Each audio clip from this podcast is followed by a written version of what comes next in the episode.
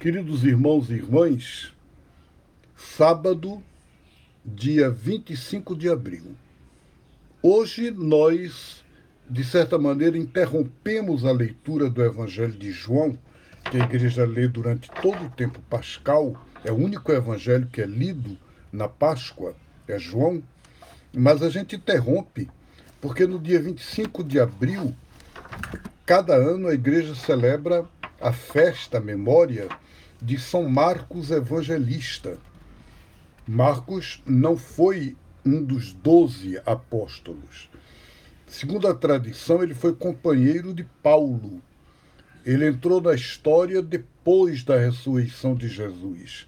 Embora que a tradição cristã identifica Marcos com uma história que existe no evangelho dele, que quando Jesus estava no Horto das Oliveiras, naquela quinta-feira santa à noite e foi preso, tinha um rapazinho, um adolescente, que estava vestido só com uma túnica branca e na hora H que os soldados começaram a prender gente ali, ele escapou nu. Ele deixou a túnica lá e saiu nu.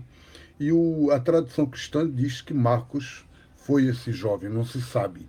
O que sabe é que ele foi companheiro de Paulo brigou com Paulo, é bom a gente saber disso, porque às vezes a gente acha que essas divisões, conflitos que existem nos grupos da gente só existem hoje em dia, e eles existem desde o começo das igrejas.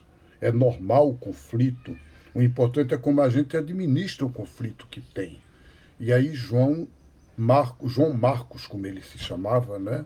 E Paulo se reconciliaram e foram companheiros na missão, mesmo que não puderam mais trabalhar juntos. Eles não ficaram mais em comum, viajando em comum, não, mas se reconheceram como irmãos, se reconciliaram. E hoje, a memória de Marcos, a igreja lê o final do Evangelho de Marcos, Marcos 16, 15 a 20.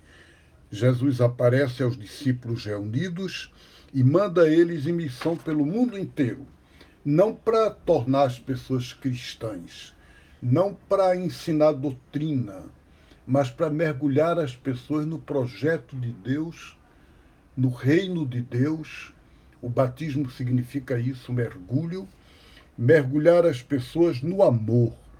Então a gente cumpre a missão de Marcos e cumpre a missão dos discípulos de Jesus quando a gente mergulha as pessoas no amor mergulha as pessoas no projeto divino de transformar o mundo. E é isso que Deus nos chama.